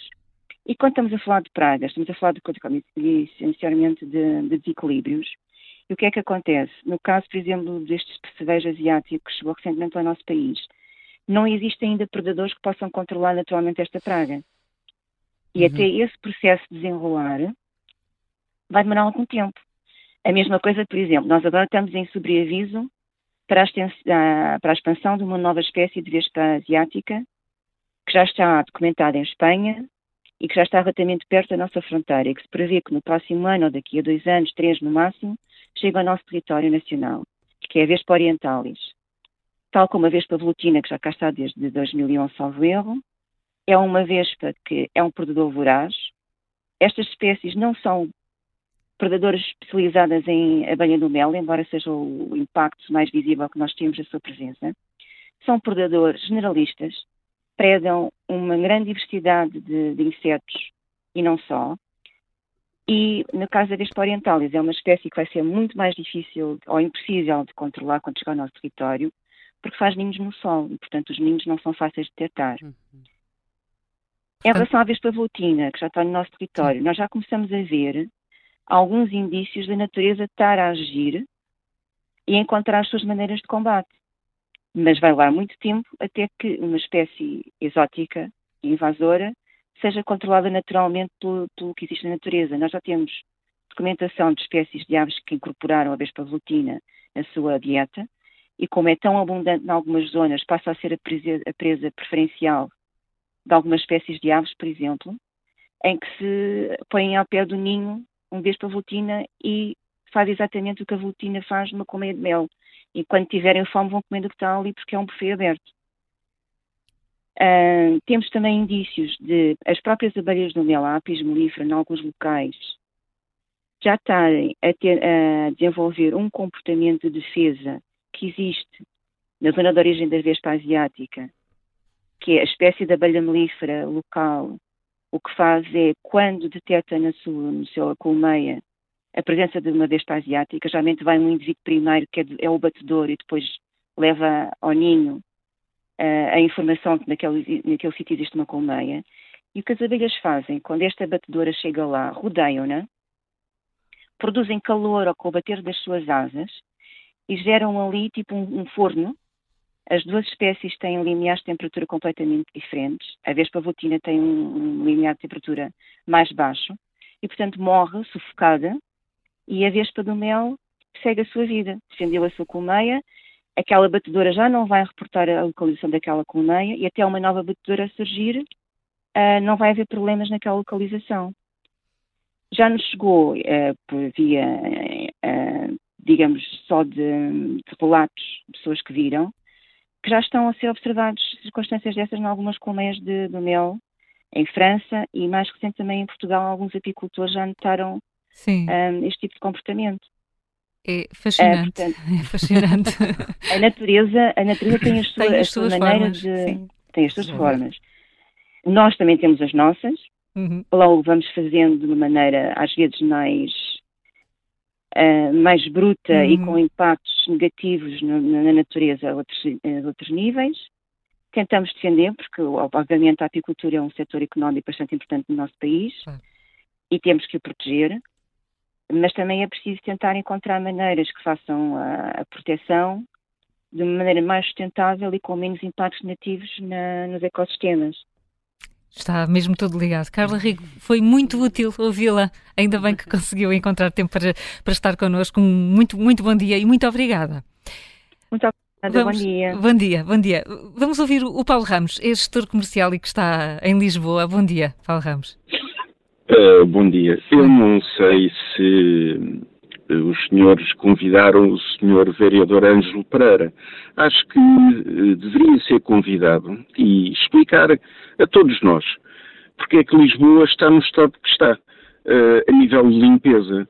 Uh, todos nós nos recordamos de certeza como é que Lisboa era há uns anos atrás, as ruas estavam limpas, não havia a tecnologia que há hoje, uh, havia varredores de rua com vassouras de vimos, havia uh, pessoas que tratavam jardins com gadanhas e não com, com carros de, de corte de relva e toda a maquinaria que há.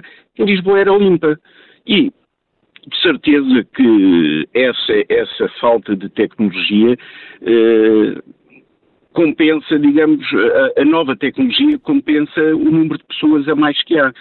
Eu gostaria de saber porque é que uh, os, os, ecopontos uh, pararam a instalação em Lisboa, e estou a falar principalmente na ajuda, uh, que é um, um sítio onde eu moro e que conheço, que os ecopontos foram, deixaram de ser colocados. Uh, continuamos com caixotes uh, a céu aberto, com maus cheiros, uh, o, o, lixo que era recolhido todos os dias deixou de ser recolhido, portanto não há investimento. Oh, claro que ele vai atirar com números de contratação não sei quantos carros novos, mas o que é certo é que o lixo é recolhido uma a duas vezes por por uh, semana, uh, em vez de ser todos os dias como era antes, as pessoas têm que ter os caixotes de lixo dentro de casa, porque senão são multadas. Portanto, imagino o que é que é um caixote de lixo. De certeza já entraram em alguns prédios que têm os caixotes de lixo no verão uh, com um cheiro imundo. Uh, já não falamos das pragas de baratas, que, por exemplo, em Alcântara há restaurantes que têm baratas de 5, 6 centímetros pelas paredes acima e ninguém faz nada. Não, não há absolutamente limpeza nenhuma, as ruas estão sujas, estão imundas e não há desculpa uh, com a tecnologia que há atualmente para não haver essa propagação. Exatamente como as palmeiras também há um tempo atrás desapareceram, porque alguém importou umas palmeiras do Egito e importou aquele, aquele escaravelho que come literalmente as palmeiras por dentro e por isso é que deixaram de haver. Foi uma autarquia, hum. deve ter mexido os, os cordelinhos para aquilo não ficar, digamos, eh, retido durante um X tempo por razões sanitárias e uh, neste e é momento... Um dos, é, um dos fenómenos para, é para que haja Exatamente. importação uh, de insetos. Paulo Ramos chamou aqui a atenção para, uh, para a questão da, um, do lixo e da falta de higiene. Isso é, é importante. Obrigada pelo seu telefonema. Uh, aliás, vamos, a, vamos aproveitar depois. Não, não, de facto, não fomos ao, ao, poder local, estamos mesmo a tentar perceber e compreender melhor os insetos, mas esse, esse ponto que aqui, que aqui chama a atenção pode ser útil para a próxima conversa que vamos ter. Mas antes disso, o Pedro Martins tem também uma mensagem de áudio que vamos partilhar agora. Pedro Martins, que está no Porto. É bom uh, começar-se a falar mais disto, uh, é sinal que existe maior uh, conhecimento, não é? Ou percepção de que realmente o planeta, nós estamos todos ligados, todas as espécies.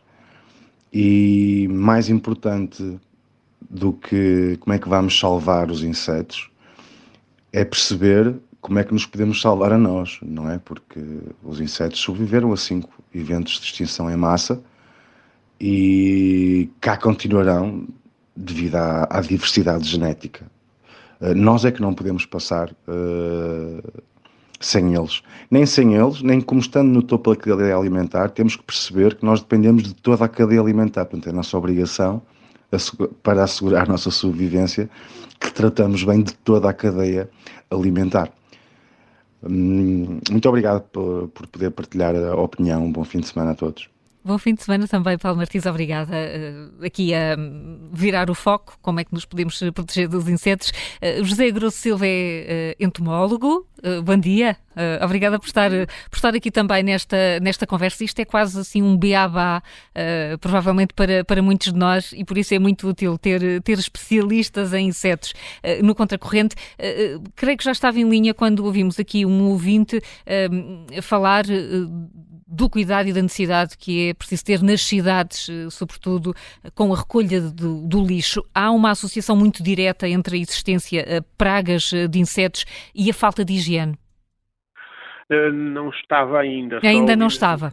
O, final da frase. Muito uh, bem. A preocupação era por aí, era que as cidades têm que estar mais limpas e isto é uma das razões pelas quais uh, lidamos com, se não são pragas, pelo menos com excesso uh, de insetos como, como as baratas, por exemplo. Um certo tipo de limpeza, sim, sem dúvida. a recolha de resíduos, aquilo que nós produzimos como e que chamamos lixo vulgarmente, o orgânico, sem dúvida que, que sim, é importante. quer a recolha propriamente dita, quer depois a, a, a existência, a limpeza de, de, por exemplo, as, as, canalizações, as tubagens pluviais, etc., onde, onde alguns insetos que normalmente são, por exemplo, as baratas, Sim. normalmente são exóticos, são de origem, uh, têm origem noutras regiões, uh, e que encontram nessas, nessas condições que nós criamos uh, a forma de sobreviverem neste, neste ambiente urbano. Uh, há um outro tipo de limpeza que é muito. Uh, como é que eu hei de dizer? É defendido por muita gente, é praticado por muitas instituições públicas, etc.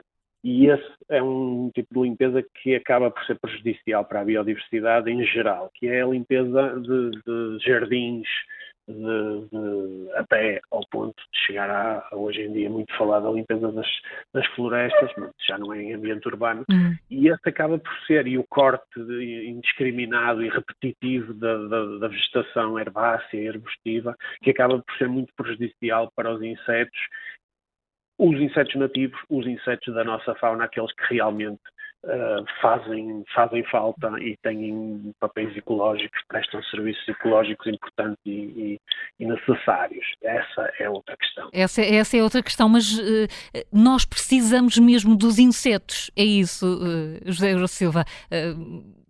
até para a vida humana é necessário que existam muitos insetos.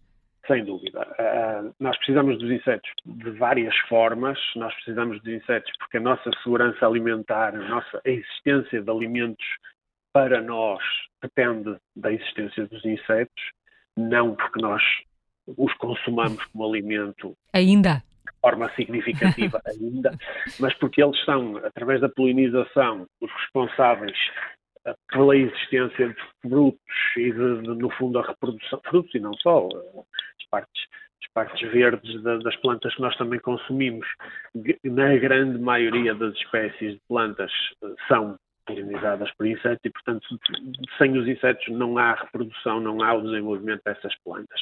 E a nossa, a nossa alimentação, em termos de frutos, de legumes está muitíssimo dependente da existência dos insetos. Mas depois eles são importantes, necessários, eu diria imprescindíveis, a outros níveis. Os detritívoros que contribuem para a, a, lá está, nós falamos, até eu falo de limpeza, mas na verdade não é uma questão de limpeza, é, é uma questão de, dos ciclos naturais dos, dos nutrientes, dos elementos que acabam por ser aquilo que os insetos fazem a ligação entre o morto e o que vai voltar a ser vivo ao, ao fazerem aquilo a que normalmente se chama de composição, que é devolver esses nutrientes, esses elementos ao ambiente para serem novamente utilizados pelas plantas e daí voltarem a entrar nas cadeias tróficas. Quando uh, uh, há aqui um, um, desequilíbrio, já, já percebemos, uh, enfrentamos pragas como uma que está neste momento, a praga de percevejos em, em Guimarães.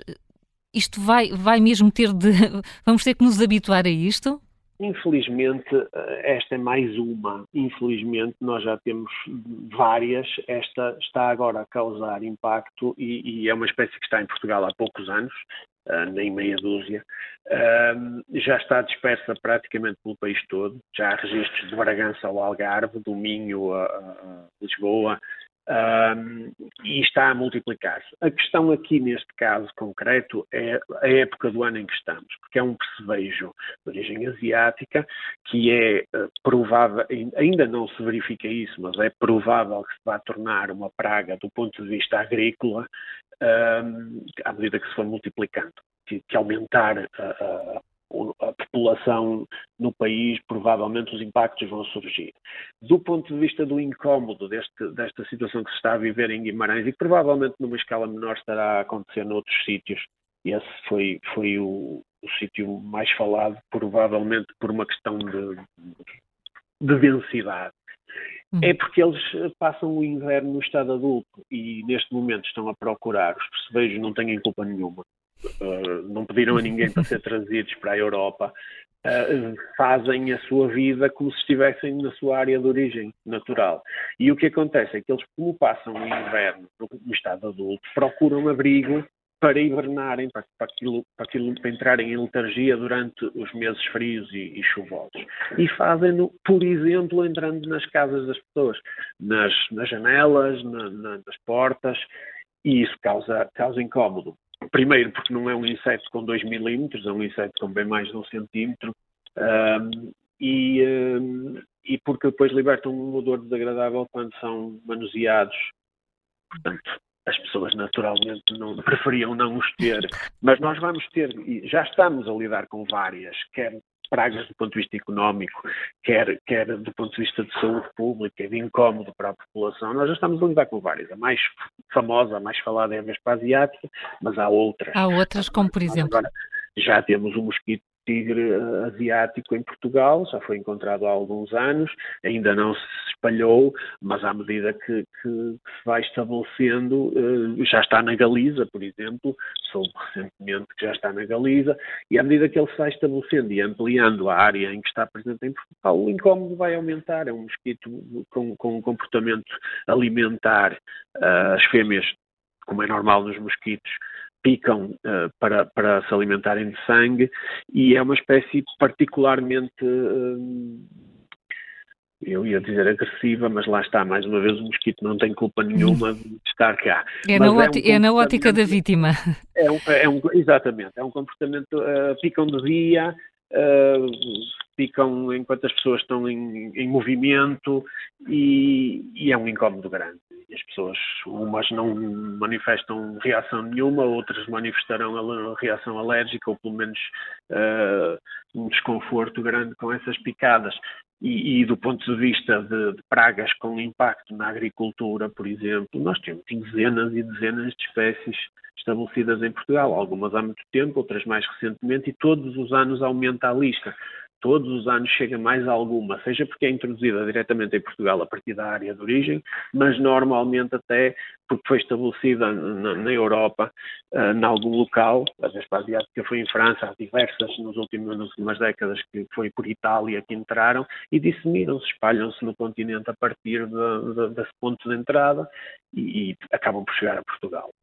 Algumas não causam incómodo nenhum, outras causam incómodo a, vários níveis, uh, económico, diretamente sobre as pessoas, a Vespa asiática sobre a apicultura, mas também ecologicamente, e em muitos dos casos nós não sabemos, não temos informação do real impacto ecológico que estas espécies causam.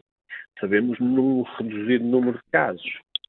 Com o risco também de uh, podermos uh, ter doenças a que não estamos habituados, como por exemplo a malária? Existe o risco, sim. sim. Uh, o mosquito, o mosquito tigre, uh, ele não traz a malária com ele. Uh, à partida, o, o, que tem que acontecer é que cá o, o mosquito, depois de se estabelecer, encontre alguém algum portador e a partir daí pode funcionar como um disseminador da doença. Pode. Isso pode não é uma, uma situação garantida, mas é daquelas situações que com o tempo a probabilidade de acontecer aumenta, até com as alterações que estamos a viver em termos de, de clima, uh, tu, tudo joga a favor dessas situações se agravarem e, e, e essas, essas e enfrentarmos também esse problema. A malária já foi endémica em algumas regiões do país, nomeadamente no Val do Sado, não é? Sim, sim, sim, exatamente a malária já existiu e, e houve, houve, combate, havia uma, uma estação de, de pesquisa especificamente dedicada à malária e ao mosquito e, e, entretanto, foi erradicada. Mas pode voltar e quem diz a malária diz outras, hum. outras doenças de, transmitidas da mesma forma, com um vetor uh, como, como o mosquito. José Grosso Silva, muito obrigada. Desejo-lhe um bom dia e um bom, e um bom, fim de semana. E, uh, Helena Matos, e já ficámos com um pouco de tempo. Aproveitámos mesmo ao máximo os nossos especialistas. Isto a ideia que fica é vamos ter que nos habituar mesmo a isto. Sim, eu creio que nos devemos habituar. Eu continuo, eu uh, talvez por, por, ter estudado literatura, sou uma pessoa muito cautelosa a recomendar que se leia alguma coisa, mas acho que, quer dizer, é muito óbvio, não é? Mas se lerem a Metamorfose do Kafka, acho que não perdem nada, tal como o início do, do Memorial de Convento, e se começam a ler o início, vão de certeza até ao fim uh, do, do José Saramago. E embora a questão dos insetos não seja uh, o mais importante do livro, de modo algum, aliás, há outros animais por lá, uh, mas o título é muito bom, chama-se O Deus das Moscas e aprende-se também alguma coisa. Portanto, Goldwyn. Exatamente, a propósito do Golding, vão. vão, vão... É, é, é, mais sobre o género humano é mais, do, que pois, mas, do que sobre as moscas. Mas acho que os insetos ensinam muito. Uh, também podem sempre aproveitar para ir à Gulbenkian, ao Museu da Gulbenkian em Lisboa, e na coleção do Egito, da, da, dos artefactos do Egito, porque os egípcios. Eu, houve aqui uma expressão fabulosa do nosso convidado, uh, que, uh, ao descrever os insetos, ao dizer que eles faziam a ligação entre o que está morto e o que pode voltar e o que vai voltar a nascer, não é? Porque tem aquele processo, aquele, aquele papel reciclador, não é? E, e, os egípcios achavam isso um pouco em relação aos escaravelhos, não é? E têm aquelas. fazem. O escaravelho era um animal sagrado. É? Sagrado, é? há mesmo um que se chama o, o besouro sagrado, ou escaravelho sagrado no Egito, e faziam umas representações em pedras preciosas, umas mais preciosas, outras menos preciosas, mas maravilhosas dos carvalhos. Portanto, podemos aproveitar para fazer aqui assim um, Portanto, o fascínio por esses o, o fascínio insetos. Pelo, pelos insetos. Eu acho que basicamente eu acho que podíamos. a, a mim disto tudo que me preocupou mais não foi tanto os insetos, foi perceber que, que as pessoas não querem estudar os insetos. Ou seja, é claro que a nossa adesão aos animais, aos mamíferos, é sempre muito superior, mas eu acho que talvez nunca se tenha falado tanto sobre ambiente como agora, mas é mais no domínio do, da, da, produção de, de, de, reivindicações, de discurso, mas não propriamente da possibilidade de perder ali ou de levar ali vários anos a estudar uma espécie, não é? Mais no sentido de vamos fazer aqui uma campanha, vamos salvar este animal, vamos, mas depois o estudar. E aí há também uh, uma, uma referência de um dos nossos convidados à questão do tempo. Conhecer e investigar, no verdadeiro sentido do termo, implica tempo, disponibilidade, concentração. E para mais, se aquilo que se está a estudar for insetos, não é? Porque uh, parece que ainda é tudo muito mais atomizado. Uh... Há, um, há, um, inseto que foi muito estudado porque foi muito usado para os estudos genéticos, que é um inseto muito pequenininho, que nós todos conhecemos, que é a mosca da fruta, uhum. ah, chamada Drosophila melanogaster, que é o nome científico, e que, e que, por ter muitas mutações e ser fácil de identificar essas mutações, foi muito usada para perceber os mecanismos da genética. Exato, mas para... Mas... Foi o primeiro ADN que foi... Uh, Sim, foi um... Uh, exatamente descoberto, sequenciado. sequenciado, é isso. Mas e apenas para acabar, uh, é como se o, uh, a nossa disponibilidade de tempo para aprender hoje não fosse muitas vezes compatível com o tempo que é necessário para estudar estas espécies. Logo, uh, acho, acho que é sobretudo mais do que estar preocupada com, com, o que está a acontecer a alguns insetos, eu estou preocupada com aquilo que está a acontecer às pessoas que os estudam e que serão os entomólogos. Bem, apesar de tudo, há mais entomólogos hoje do que havia no, olha, no tempo do meu pai, não é? Que eram muito uhum. poucos de facto. Mas não havia também todas as outras licenciaturas. Claro, sim, seja, sim, sim, claro. Não havia o número de cientistas que existe hoje. Portanto, a produção, a produção. A sim, claro. Agora, uh, o, o, grande problema que este, digamos que a, a raridade dos entomólogos coloca, é uma das coisas que eu há pouco referi, é que nós não temos uh, tempo de estudo para perceber certo tipo de evoluções, portanto, nomeadamente a densidade que, das espécies, porque isso nunca foi objeto de estudo, não preocupava as pessoas. Insetos havia por todo lado, não é? E, e continua a haver por todo lado. E, e, e o simples facto de uma parte desta preocupação ter surgido da, da, da, evidência de que há agora menos insetos nos para-brisas é, é, muito reveladora de como às vezes há coisas que nos entram neste caso não é pelo carro adentro, nem pela casa adentro, mas pelo vidro adentro, que, eh, para as quais muitas vezes nós estamos despertos, pura e simplesmente. E quando digo não estamos despertos, não é apenas nós cidadãos uh, ignorantes, mas às vezes os próprios, os próprios cientistas. Estes, apesar de tudo, eu acho que há um, enfim, muito caminho pela frente, há, muito, há, há pessoas interessadas, há miúdos que querem saber mais. Isto quando, quando entra, quando se coloca debaixo do microscópio ou de uma lupa, digamos, daquelas lupas eh, que chama-se lupa ou microscópio hum, eh, que não é só aquele microscópio de lamela, digamos, uhum. uh, ganha dimensões absolutamente extraordinárias e hoje em dia é possível fazer isso com ligações diretas a computadores, que permite perceber todo aquele micromundo, uh, sendo que, por exemplo, uma das coisas mais fascinantes que têm os insetos são os olhos, que são olhos uh, feitos de várias, com portanto, muitas faces, não é? Uh, que não têm, não, têm, não são olhos como os nossos, não têm, não têm uma lente, é o contrário, também não são tão precisos como os nossos em termos de permitir ter uma visão do mundo como os nossos permitem, mas permite-lhes, como nós já percebemos quando tentamos mandar uma mosca e não conseguimos, são muito Tem eficazes. Tem uma grande visão periférica. Tem uma grande visão periférica e, e, e, capacidade de perceber, perceber a ameaça. Eh, eu acho que, por exemplo, uma das histórias que foi aqui contada sobre como é que umas abelhas se defendem de outras é fascinante. Eu percebi até pela tua cara, cara, estavas Eu estava fascinada. Fascinada. Fascinante sobre como no mundo, no mundo vivo, nossa biosfera, as coisas funcionam, que vai muito para lá do mecanicismo com que nós muitas vezes o encaramos, não é? Que não são puramente robôs. E, e, e giro também que funcionam em grupo, é em grupo que se, que se protegem. Mas, Isso também ponto, é uma lição para a humanidade. De vista, desse ponto de vista, o funcionamento em grupo de grupos de insetos como as formigas ou as abelhas uh, ainda hoje tem muitos mistérios para nós. Muitos Sim. mistérios. Portanto, talvez um dia voltemos aos, aos insetos para já até a segunda-feira com mais um Contracorrente.